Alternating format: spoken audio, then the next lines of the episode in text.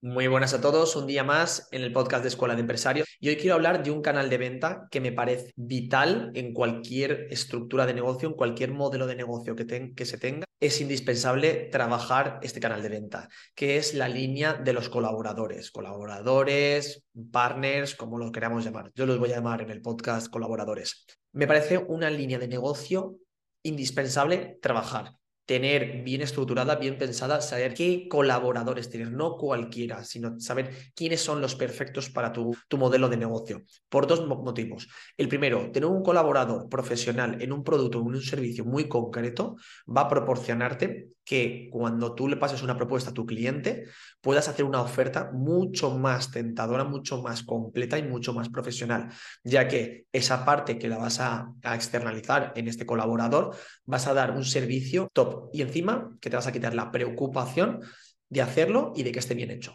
Por otro lado, el tener un colaborador en el que parte de tus productos o servicios, aquellos que tengan sentido, pueda absorberlos y comercializártelos, va a provocar que tengas ventas directamente sin necesidad de haber dedicado un minuto ni de tiempo ni de recursos económicos para captarlo.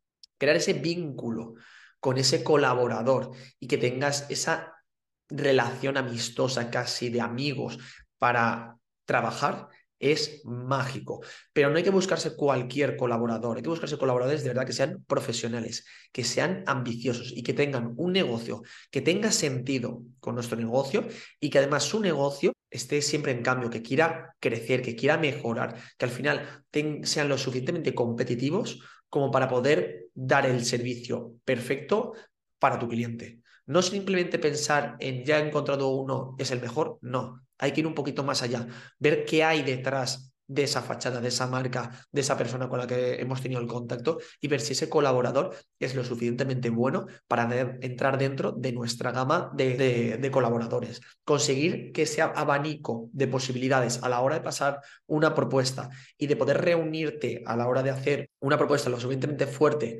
con otros compañeros, tiene que ser meditada, tiene que estar bien analizada para ser exactamente lo que busca tu cliente. Entonces, este tipo de acción, bueno, yo le llamo canal de venta al fin y al cabo, de relación con colaboradores, es vital. Y recomiendo no tener demasiados colaboradores, ya que puedes tener duplicidad en, en, servicios o en productos a la hora de comercializarlos. Por lo tanto, tienes que saber exactamente en qué puntos puedes necesitar cierta ayuda, que aunque puedas prestarla, seguramente un colaborador que sea que sea profesional eh, exactamente en ese servicio, en ese producto, em, va a conseguir que tengas un, salto a nivel productivo, por lo tanto, vas a poder abarcar más y vas a poder hacerlo eh, mejor. Hablando del tema de los colaboradores, eh, hay que entenderlo también como una inversión. ¿Por qué motivo? Porque un colaborador al final es una relación entre dos empresas y entre dos personas. Sobre todo, en este caso, cuando yo hablo con algún CEO, con algún gerente de alguno de nuestros colaboradores, ya hay cierta amistad.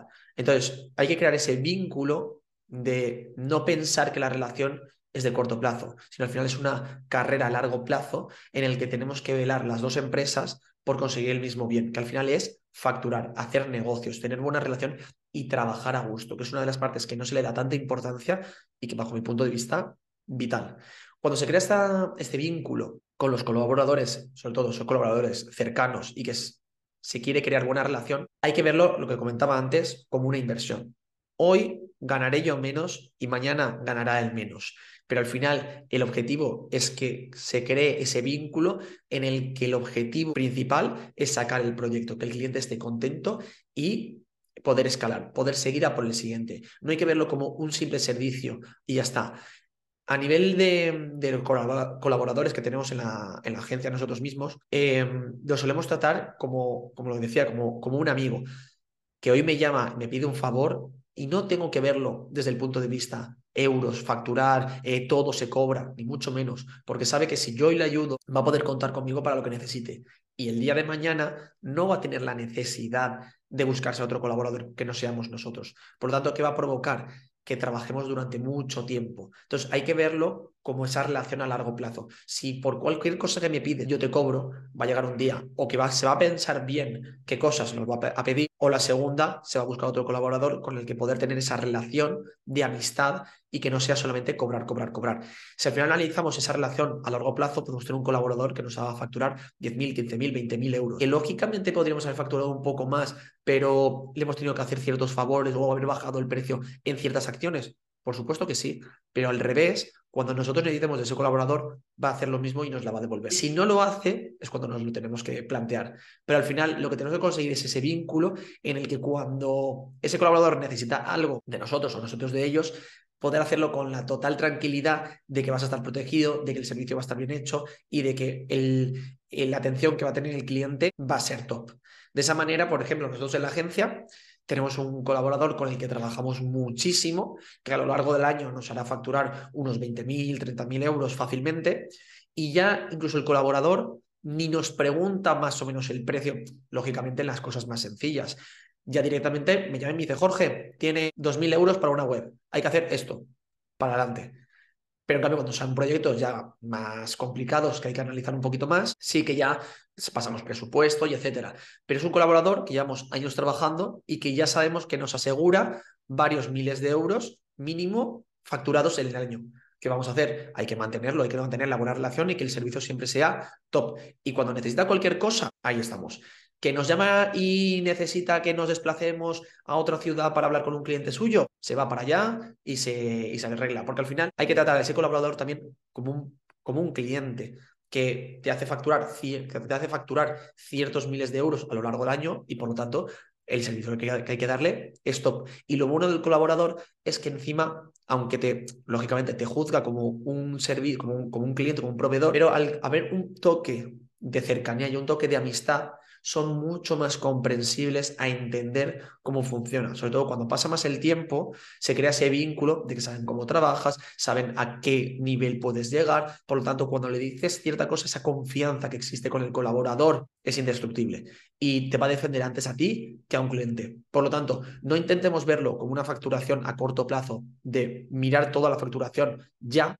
y pensemos en cuánto nos hace facturar a lo largo de X meses, de un año o de varios años. Y ahí es cuando veremos si ese colaborador nos hace facturar más a nivel de nuestros clientes, facturar para sus clientes y trabajar a gusto, que es una de las partes vitales.